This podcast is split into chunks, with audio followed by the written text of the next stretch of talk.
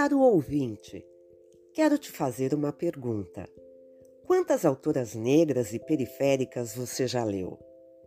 Olhe um minutinho para sua estante de livros e busque o nome de uma escritora negra brasileira ou de um livro que tem uma mulher negra como protagonista.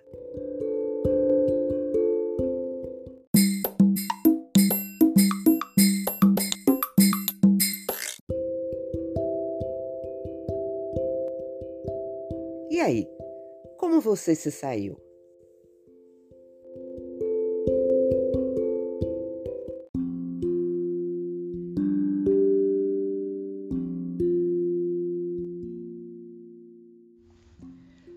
Pois é, Geni Guimarães, Maria Firmina dos Reis, Carolina Maria de Jesus, Elisandra Souza e Conceição Evaristo são algumas das diversas escritoras negras brasileiras que ainda enfrentam obstáculos para ocupar um maior espaço em livrarias e bibliotecas. Afinal, como os brasileiros podem não conhecer as obras de suas principais escritoras?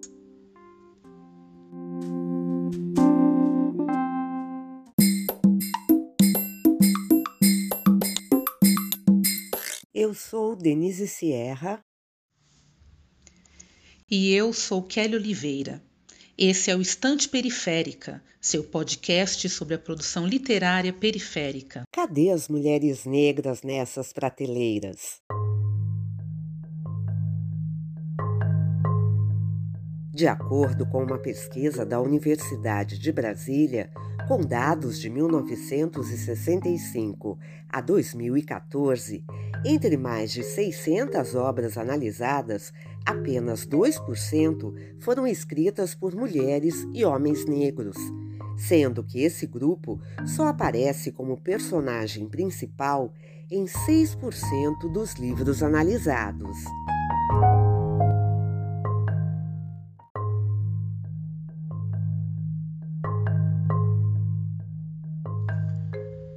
Pois é, apesar dos dados desanimadores, algumas escritoras enfrentaram as barreiras do mercado editorial para conseguir publicar. A pioneira nesse sentido foi Maria Firmina dos Reis, a primeira escritora negra do Brasil que se tem registro.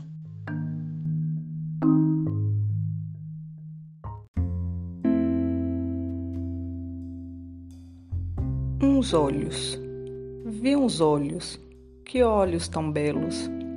Esses olhos têm certo volver, que me obrigam a profundo cismar, que despertam-me um vago querer. Esses olhos me calam na alma, viva chama de ardente paixão. Esses olhos me geram alegria, me desterram pungente aflição. Esses olhos deveria eu ter visto há mais tempo, talvez ao nascer. Esses olhos me falam de amores, nesses olhos eu quero viver.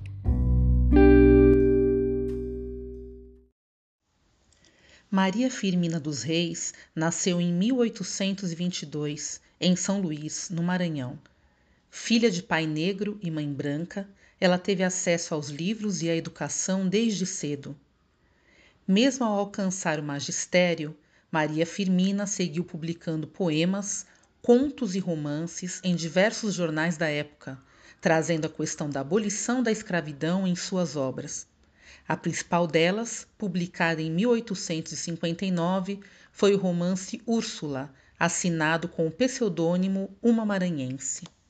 Régia Agostinho da Silva, doutora e mestre em História pela Universidade Federal do Ceará, professora da Universidade Federal do Maranhão e pesquisadora da obra de Maria Firmina, explica por que a escritora usou esse recurso.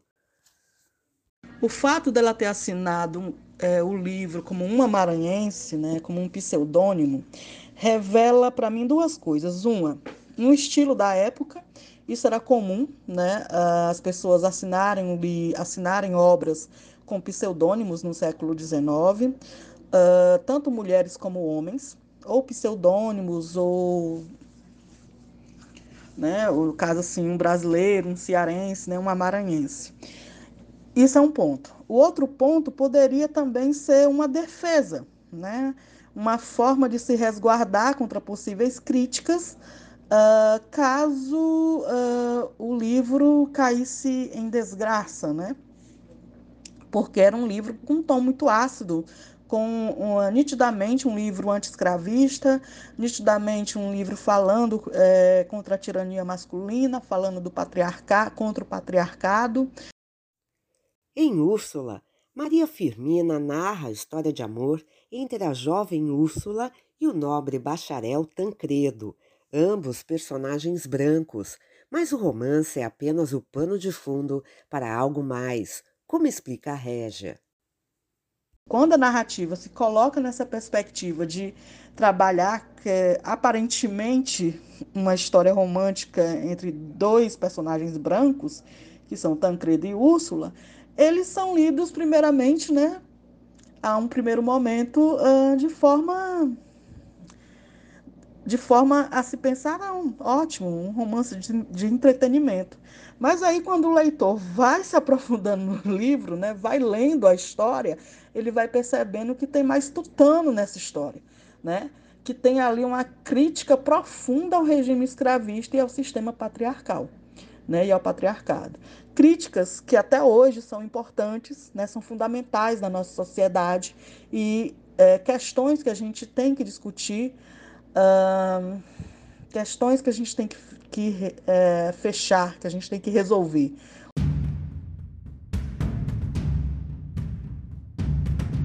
Meteram-me a mim e a mais trezentos companheiros de infortúnio e de cativeiro no estreito e infecto porão de um navio. Trinta dias de cruéis tormentos e de falta absoluta de tudo quanto é mais necessário à vida passamos nessa sepultura até que abordamos as praias brasileiras. Para caber a mercadoria humana no porão, fomos amarrados em pé, e para que não houvesse receio de revolta, acorrentados como os animais ferozes das nossas matas que se levam para recreio dos potentados da Europa. Davam-nos água imunda, podre e dada com mesquinhez, a comida má e ainda mais porca, Vimos morrer ao nosso lado muitos companheiros à falta de ar, de alimento e de água. É horrível lembrar que criaturas humanas tratem a seus semelhantes assim e que não lhes dou a consciência de levá-los à sepultura, asfixiados e famintos.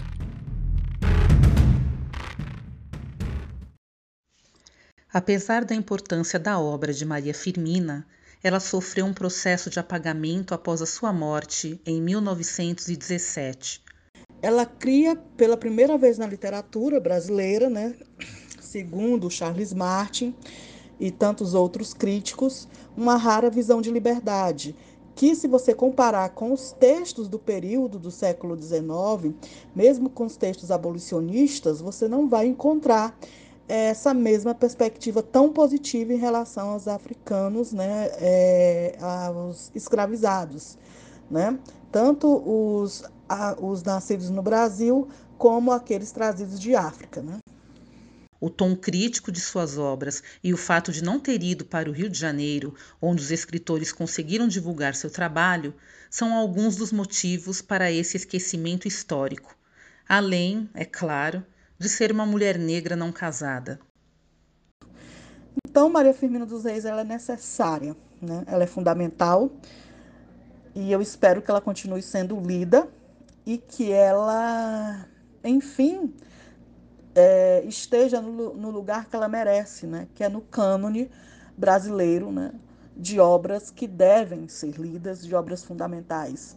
E é interessante né, que a gente teve notícia recentemente que ela que o livro dela, Úrsula, né, trechos, uh, estão em livros didáticos, aparecendo em livros didáticos da língua portuguesa. Isso é muito bom, né? Isso é muito importante, porque essa mulher merece ser lida, né? Ela uh, não só merece, como ela é necessária para a nossa sociedade, para o nosso tempo. Esses olhos que dizem numa hora, no momento, num doce volver, tudo aquilo que os lábios nos dizem e que os lábios não sabem dizer. Esses olhos têm mago condão. Esses olhos me excitam a viver. Só por eles eu amo a existência. Só por eles eu quero morrer. Maria Firmina dos Reis, 1871.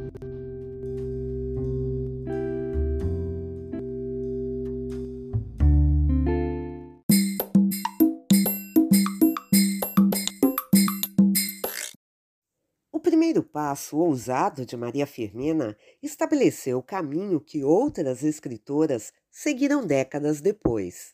Carolina Maria de Jesus foi uma das mulheres que peregrinou entre redações de jornais da cidade de São Paulo com seus escritos. Catadora e mãe de três crianças, Carolina nunca abandonou o desejo da publicação e de ser reconhecida como escritora.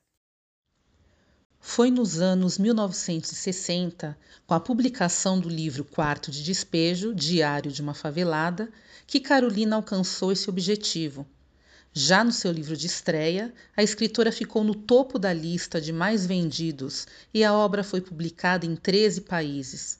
O maior destaque da escrita de Carolina é que, através da sua história de vida, ela narrou os percalços de várias mulheres brasileiras que são negras, pobres e periféricas. Selma Cristina Raimundo Pontes graduanda em Letras pela Universidade Federal Rural do Rio de Janeiro e transcritora dos manuscritos de Carolina Maria de Jesus, pela Companhia das Letras, analisa a importância da obra da autora. A Carolina tem uma história muito forte, né, que emociona a gente de diversas maneiras. A parte triste da história dela, que revela toda a dificuldade que ela passou sozinha com os filhos, nos toca enquanto seres humanos, né, seres humanos que têm empatia e em muitas pessoas isso toca também de maneira empírica, porque ainda hoje é a realidade de muitos brasileiros, sobretudo nesse contexto pandêmico e de gestão do governo atual, que não se mobiliza em prol do povo, que passa pelas mesmas dificuldades que a Carolina passou. Agora, por outro lado, a história da Carolina emociona também no sentido de ter sido, dela ter sido uma mulher negra potente, uma grande escritora e pensadora, cujo pensamento reverbera até hoje então, isso também é atual, porque a Carolina deixou um legado no mundo literário. E as escritoras negras de hoje ainda são inspiradas por ela. Apesar de ser considerada uma das escritoras mais importantes do Brasil, por décadas sua obra foi invisibilizada. Mas, nos últimos anos, vem se promovendo um resgate da contribuição de Carolina para a literatura brasileira. O efeito em escala dessa redescoberta de Carolina levou a Universidade Federal do Rio de Janeiro a conceder o título de doutora honoris causa. Eu acredito que a UFRJ formalizou o que pesquisadores já vêm escrevendo a respeito da Carolina há um tempo, que ela é, uma, é um grande nome da nossa literatura e da cultura do Brasil, que ela é uma pensadora, uma intelectual, e essa titulação é bem-vinda. Carolina merece toda a reverência e reconhecimento dentro e fora da academia. Agora, sobre pessoas que não a reconhecem como intelectual e ainda insistem nessa questão de escrever errado, é, eu acredito que deveriam atualizar os seus discursos, buscar estarem mais, mais por dentro desses debates, porque essas narrativas já estão já ultrapassadas. Tem material da Lélia Gonzalez falando a respeito do português, Dona Conceição Evaristo já vem falando há um tempo da Carolina, é, da gramática da Carolina ser uma gramática do cotidiano, que traz muito de Minas Gerais na sua forma de falar. E quando a gente tem contato com o próprio texto da Carolina, é lindo de perceber a maneira única dela de colocar as palavras, assim como fez Guimarães Rosa, como faz a Tatiana Nascimento, que é uma, uma poeta contemporânea maravilhosa. É, deixar de ler uma obra ou considerar uma obra menor para literatura porque a autora frequentou uma escola por dois anos é no mínimo elitista, sabe? É desconsiderar os diversos tipos de letramentos que atravessam uma pessoa nas suas práticas sociais. Eu particularmente sinto muito tá, por quem ainda está preso a esse estigma. Está perdendo a oportunidade de ler e refletir sobre uma escritora incrível.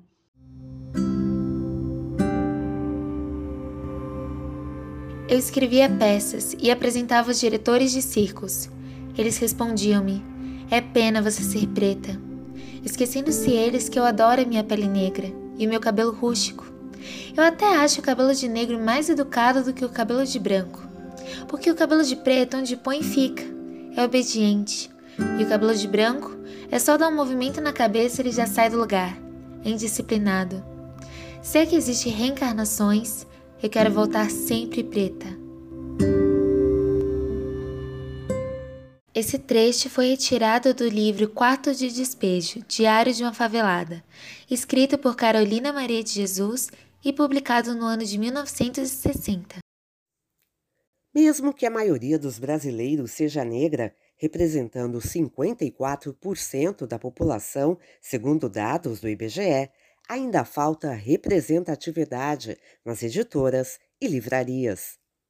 Pensando nisso, a bibliotecária Cat Valêncio criou a livraria Africanidades, loja virtual e física com acervo especializado em literatura negra e feminista. Localizada na Vila Pita, bairro da zona norte da cidade de São Paulo, a livraria também cedia eventos com rodas de conversa e leitura, saraus, oficinas de escrita criativa e lançamentos de livros com o início da pandemia, as atividades estão sendo feitas de maneira online.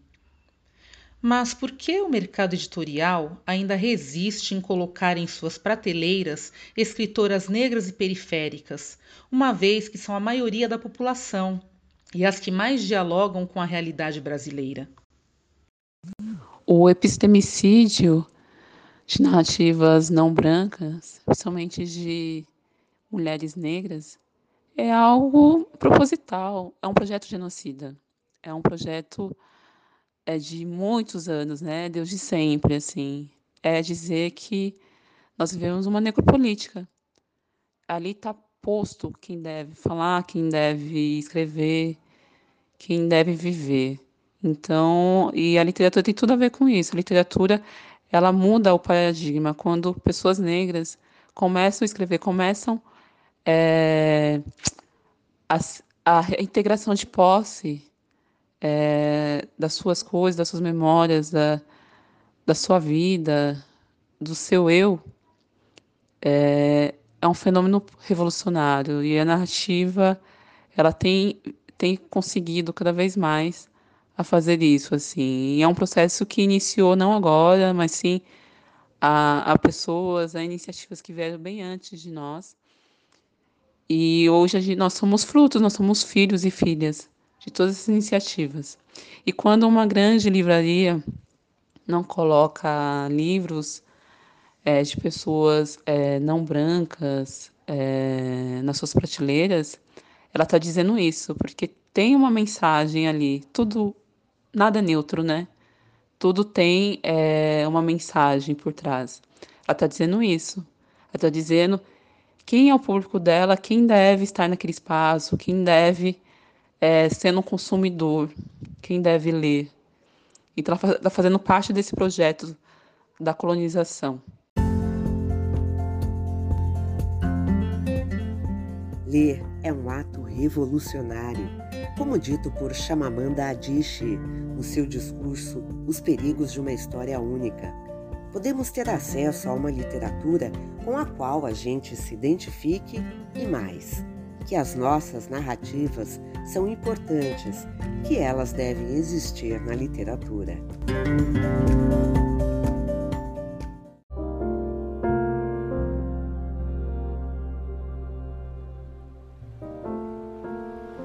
A voz de minha bisavó ecoou criança nos porões do navio ecoou lamentos de uma infância perdida.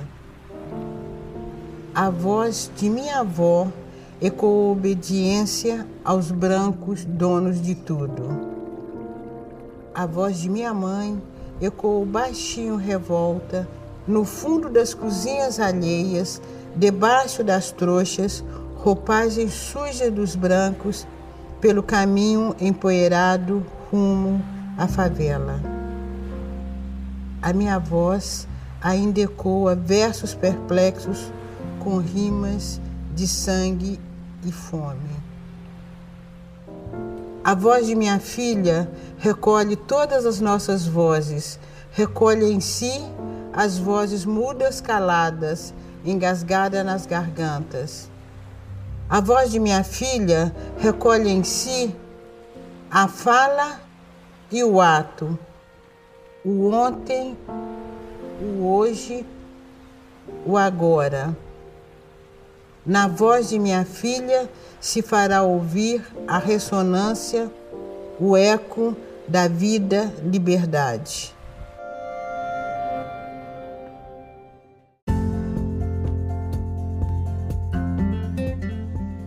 Acabamos de ouvir Vozes Mulheres, poema de Conceição Evaristo. E você? Que tal abrir um espaço na sua prateleira para mais livros de Jarri de Arraes, Cidinha da Silva, Mel Duarte, Elisandra Souza, Carmen Faustino, Riane Leão, Cristiane Sobral, Luz Ribeiro, Roberto Estrela Dalva, entre tantas outras. Tenho certeza que um novo mundo de possibilidades vai se abrir diante dos seus olhos.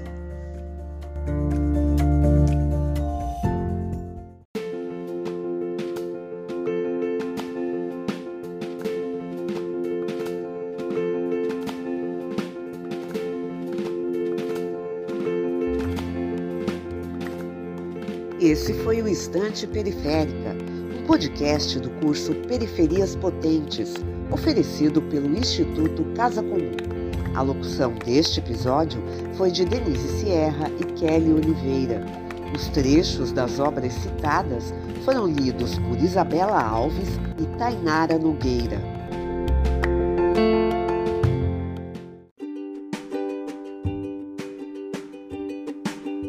A produção deste episódio foi de Denise Sierra, Douglas Alves, Kelly Oliveira Isabela Alves, Mariana Lima e Tainara Nogueira.